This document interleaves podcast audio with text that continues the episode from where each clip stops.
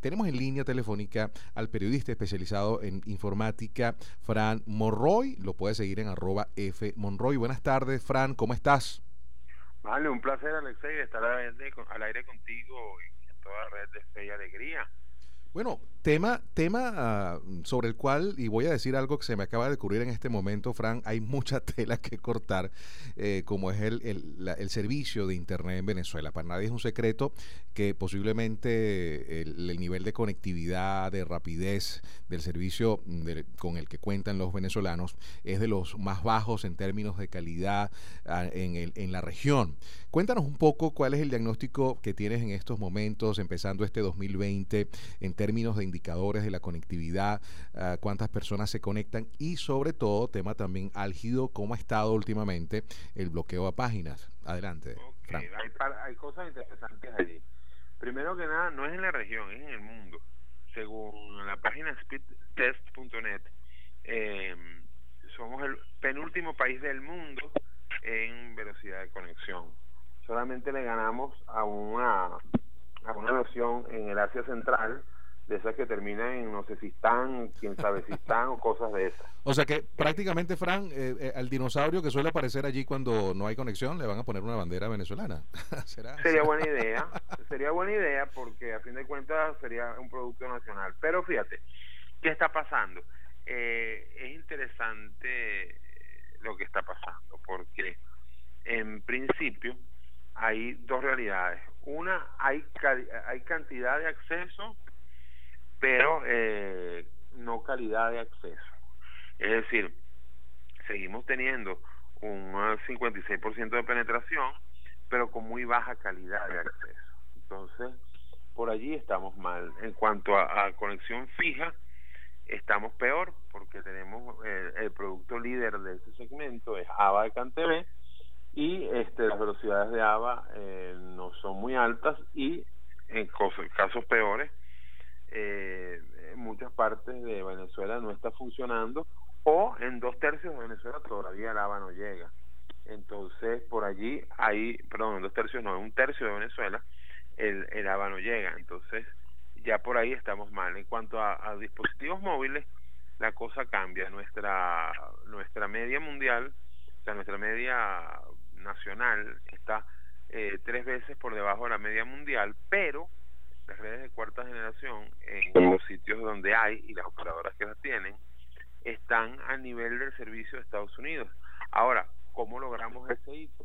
Ah, una cosa interesante, porque aunque ya las redes de, cuarta generación es un producto maduro, que ya tiene más de 6, 7 años en el resto del mundo, en Venezuela eh, las tres operadoras pues lo ofrecen, pero lo que más lo ofrece a nivel nacional es Digitel, seguido de Movilnet, solo en pospago, y, eh, y luego Movistar. Entonces, no hay el suficiente tráfico de, en la red 4G como para que esté saturada.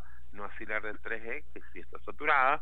Y como ustedes saben, eh, desde, desde noviembre, tanto Movilnet, eh, mejor dicho, tanto Movistar como Digitel no están, están más bien apagando sus redes 3G esa es la razón que varios teléfonos popularmente llamados gallitos, llamados tostoncitos, este, no están cogiendo señal, en, sobre todo en ciudades grandes, en Caracas, en Valencia, en Maracay, en Barquisimeto también. Hay otro detalle, que hay dos grupos de, de, empresas de telecomunicaciones. Las telecomunicaciones no están siendo rentables en Venezuela desde, hace más de cinco años, pero para Mañapa eh, hay dos grupos, pues los proveedores del Estado y los proveedores privados.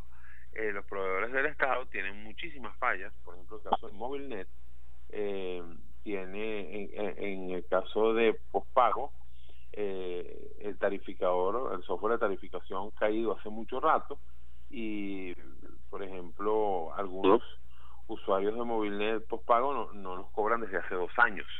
En el caso de MobileNet este prepago, eh, y, en el caso de la red CDMA de Movilnet, en este momento está teniendo serios, serios problemas. Después del apagón de marzo, eh, hubo una afectación parcial en ciertas partes del país de, esta red CDMA y no se pudo volver a levantar en esas partes del país.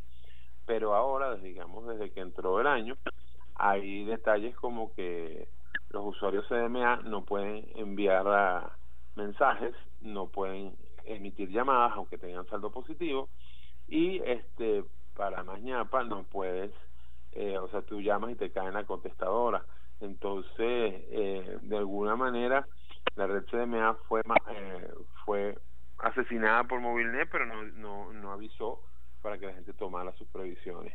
Y en el caso de los proveedores eh, privados, tenemos eh, muchas iniciativas bastante buenas, eh, pero eh, pero pequeñas en músculo financiero, pequeñas en operación, porque son en esencia eh, operaciones que están empezando, emprendedores de telecomunicaciones, lo cual no es malo, pero eh, normalmente estos que son conocidos como los proveedores WISP o Wireless Access Provider o proveedores de acceso a Internet inalámbrico, mal llamados satelitales, que no lo son, eh, pues tienen las tarifas dolarizadas y a precio real.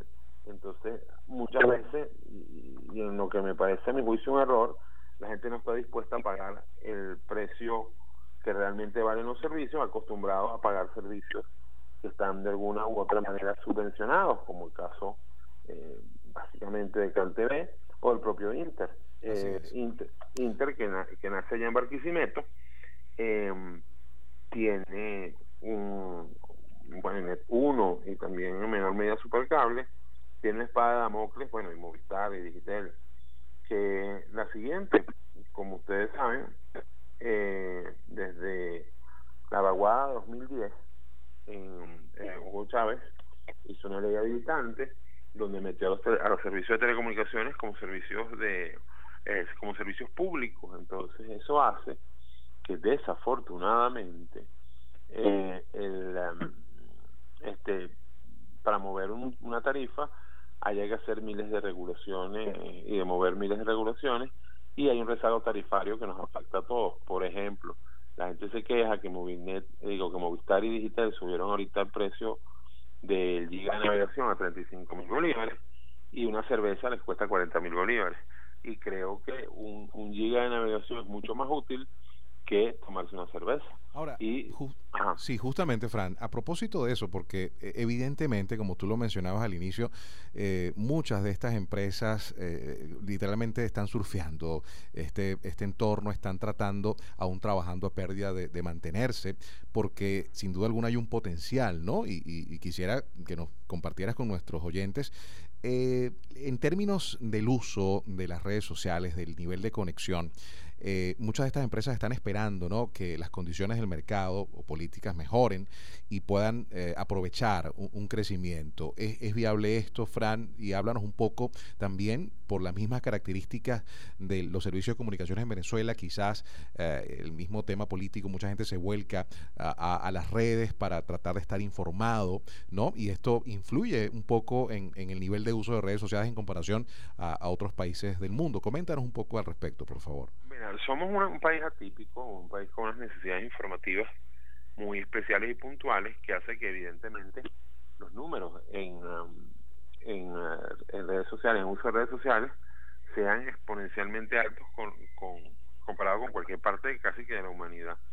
Pero también hay que decir que se pecha, se pre, o sea, se, se de alguna manera se le congestiona, por decir de alguna manera, el derecho al acceso a Internet.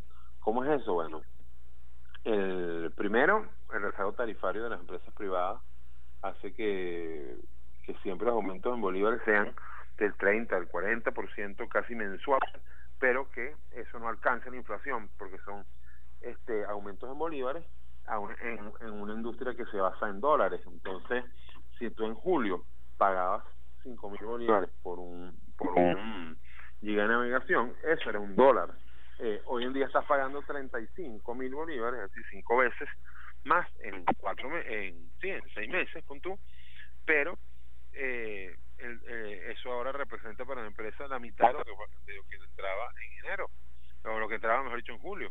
Entonces ya por ahí vamos mal. Y por otro lado, y es, es importante también recalcarlo, eh, empresas se les obligó, tanto a las empresas de telefonía celular eh, como a las empresas de televisión por suscripción, a un negocio chucuto el año pasado. pero que tenía además un, un, matiz político.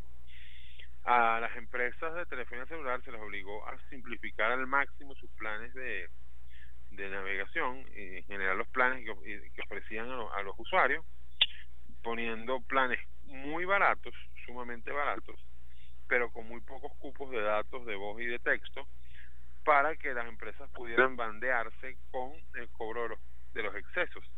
Y en el caso de las de televisión por suscripción, que ofrecen también servicio de Internet, de hacer Internet 1 y Supercable, pasaron de un servicio ilimitado a un servicio medido y este esta después de, de que pasabas el límite te pechaban por el consumo y cuál fue realmente lo que quería hacer con Atel allí con eso bueno, que simplemente al, al usuario venezolano le costara acceder al streaming para que no pudiera ver alocuciones que no se pasan por televisión, como las de la Asamblea Nacional.